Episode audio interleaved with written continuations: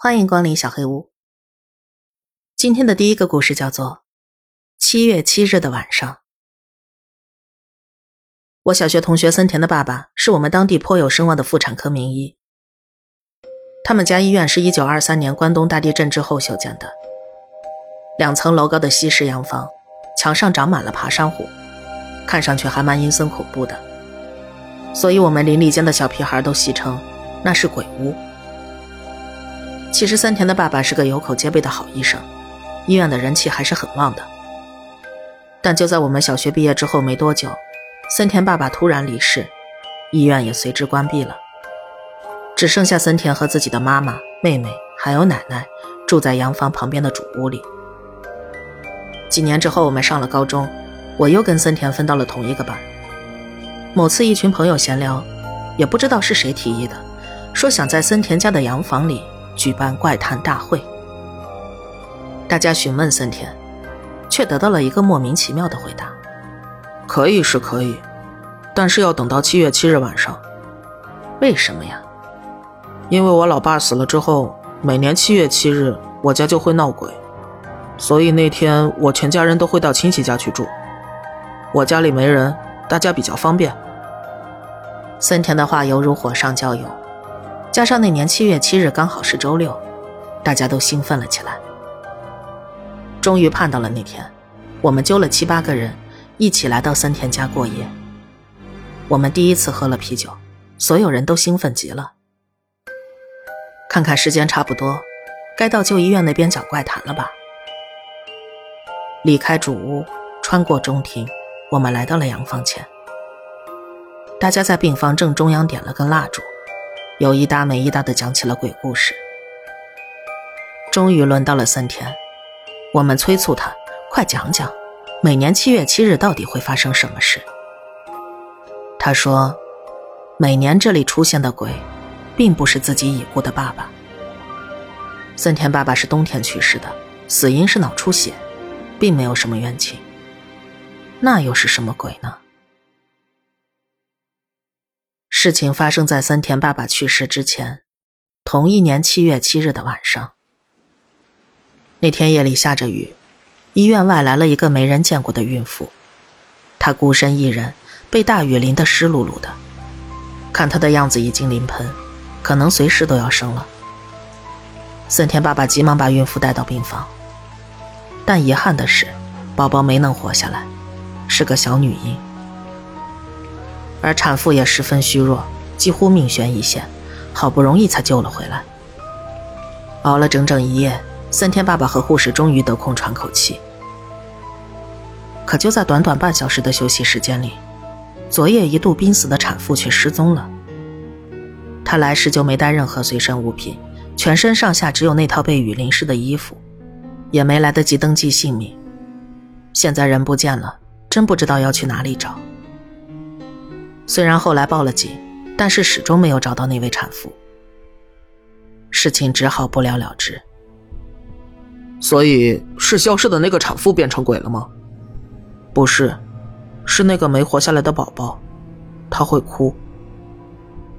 森田爸爸觉得那名产妇终有一天会回来的吧，于是一直没有将宝宝下葬，而是把遗骨收在了容器中，安置在医院的空房里，方便妈妈随时带回去。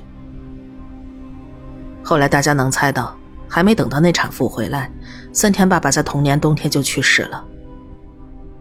之后每年七月七日，那个空置的房间里就会传出婴儿的啼哭声。虽然没有人亲眼见过鬼影，但那哭声却是千真万确的。森田这个人，该说是胆子大呢，还是神经太粗了？他真是够不对劲的。因为我们当晚选择讲怪谈的地方，就在放置婴儿遗骨的隔壁房间。他平时一句谎话都不会撒，这故事怎么听也不像是编的。总之，听到这里，有几个人觉得不舒服，起身准备告辞了。最后，只有我和另一位伙伴留了下来。在那个房间隔壁，总归觉得不太妙，我们决定先回主屋再说。刚起身要走，刚才两位已经回去的朋友一脸铁青的进了屋，怎么了？来了！什么来了呀？医院门口站了个浑身湿透的女人。真的假的？不骗你们，其他人已经逃跑了。森田家四周都有围墙，要离开只能绕到主屋后面的小门，或者从医院正门出去。这两人本来想从医院大门走，现在已经被吓得魂不守舍。我们想着一定要快点逃出去，四下搜寻，找了个自行车当垫脚，翻上了围墙。就在登上墙顶的瞬间，我听到了婴儿的哭声，像是呜咽的哭泣，又像是远处传来的汽车急刹车，或者像是猫叫的声音。虽然这些都说得通，但是我们心里明白，那就是婴儿的啼哭。不仅如此，我此时整个人挂在围墙顶上，相对居高临下。透过病房的玻璃窗，我看到一个长头发女人正面向我们这边。那女人手上好像拿着个箱子。我惊慌之下直接从围墙上摔了下来，我好像晕了一小会儿。随后翻过围墙的几个人叫醒了我。不可思议的是，明明只隔了一道墙。墙外却完全听不到那个哭声。脱困之后，我们拔足狂奔，总之离森田家越远越好，直跑到几乎喘不过气。在确认大家都在之后，我们一股脑的骂起了森田：“这么恐怖不早说，你是智障吗？”被骂之后，森田也只是喃喃的说：“对啊，好恐怖啊！”我回想起看到的那个女人，喂。那个婴儿遗骨是不是放在箱子里的？对啊，桐木箱子里。他这个语气，真想捶他两拳才解气。再后来的七月七日，森田家好像没再闹过鬼。直到我们高中毕业，他们全家都搬走了，那栋洋房也拆掉了，现在成了一家便利商店。今天的第二个故事。杨子，哥哥变得怪怪的。他跟他女朋友去了两天一夜的旅行，昨天刚回来。回来之后，整个人就怪怪的，一直把自己关在房间里，连吃饭都不出来。他的女朋友家教很严的，不知道怎么瞒过他父母。这还是他们第一次一起出远门。出行之前，哥哥可兴奋了。吃午饭的时候，我真的很担心。于是隔着门问他：“老哥，你到底怎么回事啊？是跟杨子吵架了吗？”他没说话。老哥，过了好一会儿，哥哥嘶哑的声音传来：“如果杨子打电话来，帮我跟他说，我不在。”哦，果然吵架了呀。那算了，先出来吃饭嘛。之后他就再不理我了，我只好回到客厅跟妈妈一起吃饭。傍晚家里电话响了，妈妈出门买东西去了，我接起了电话。我是杨子，梁一在吗？我犹豫着要不要跟他说实话。他既然打来了家里，那代表哥哥没有接他电话，所以现在哥哥还没有冷静下来。我要是随便替他回答什么。只会让事情变得更糟吧。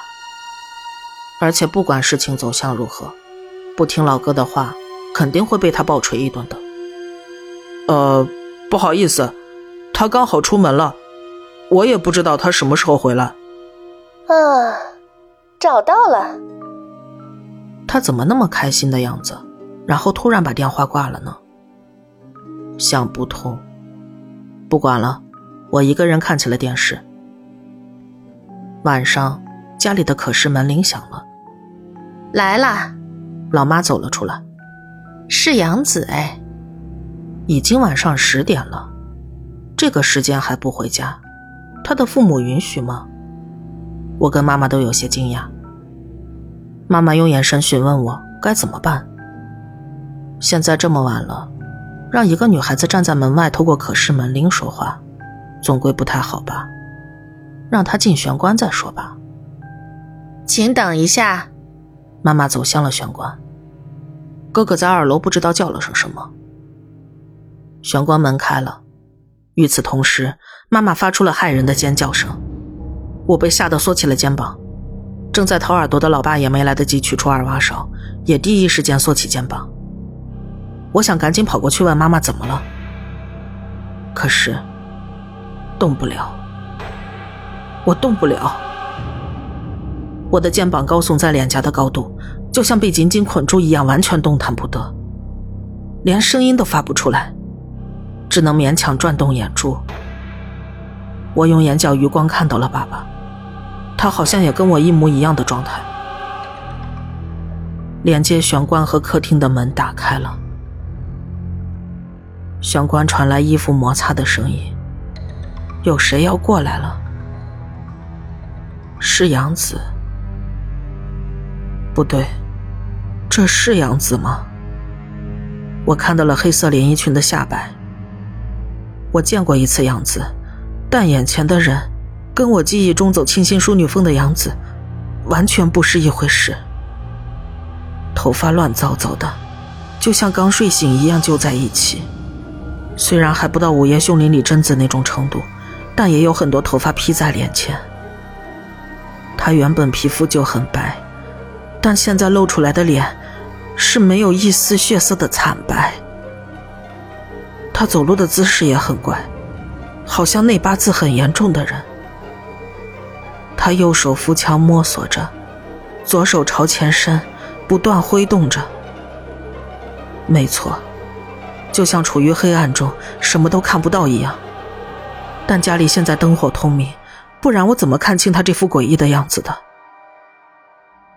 通过客厅门的时候，杨子把脸慢慢转向了我这边。我想叫，但硬生生把他吞下了肚。准确的说，我根本发不出声音。他的眼睛是怎么回事啊？眼白的部分染上了一片血红，已经不是眼睛充血的程度，整个眼白的血。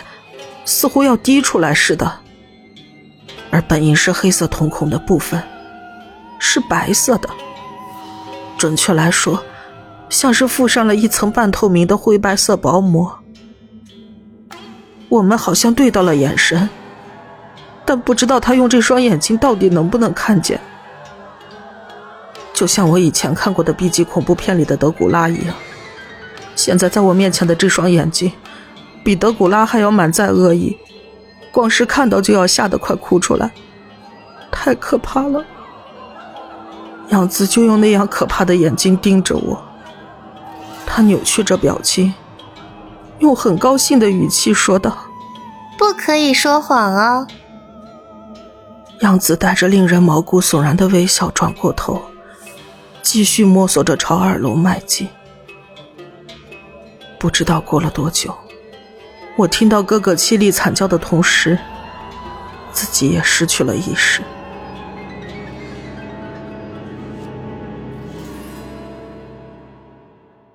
第二天早晨，我最先醒了过来。爸爸手里还拿着耳挖手，依旧昏厥着；妈妈也倒在玄关。可我真的不敢一个人去哥哥房间里啊！万一我一开门，那东西唰的一回头。阴狠的对着我笑，怎么办？我会死的。所以我叫醒了爸爸妈妈，我们一起去了哥哥房间。敲了几下门就开了。杨子不在，哥哥还活着，但是那还是我的哥哥吗？他呆滞的维持大笑的嘴型，口水肆无忌惮的往下滴着，眼神飘忽，头也不自觉的左摇右摆。哥，梁一，梁一，梁一，感觉再怎么叫都是白费力气罢了，但还是无法停止呼唤。只是，最终结果跟我预料中一样，妈妈崩溃大哭，爸爸半怒半悲的咬着嘴唇。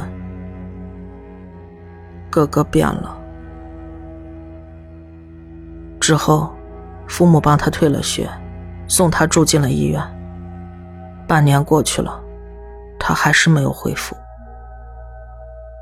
其实心里隐隐觉得，他应该再也没有办法回到原来那样了吧。但我仍然希望现实的结果能违背我的预感。而杨子则是失踪了，连同他的家人们。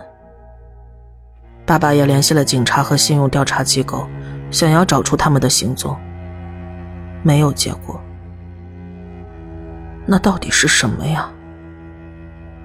杨子是因为向他父母说谎暴露了，所以才遭遇了什么不幸吗？我一直听说杨子家教甚严，难道他们家有什么奇怪的血统或者传承吗？事到如今，我还是没搞明白。关于杨子，还有另外一篇故事，我们下次再讲。届时大家就会明白杨子为什么会变成这样。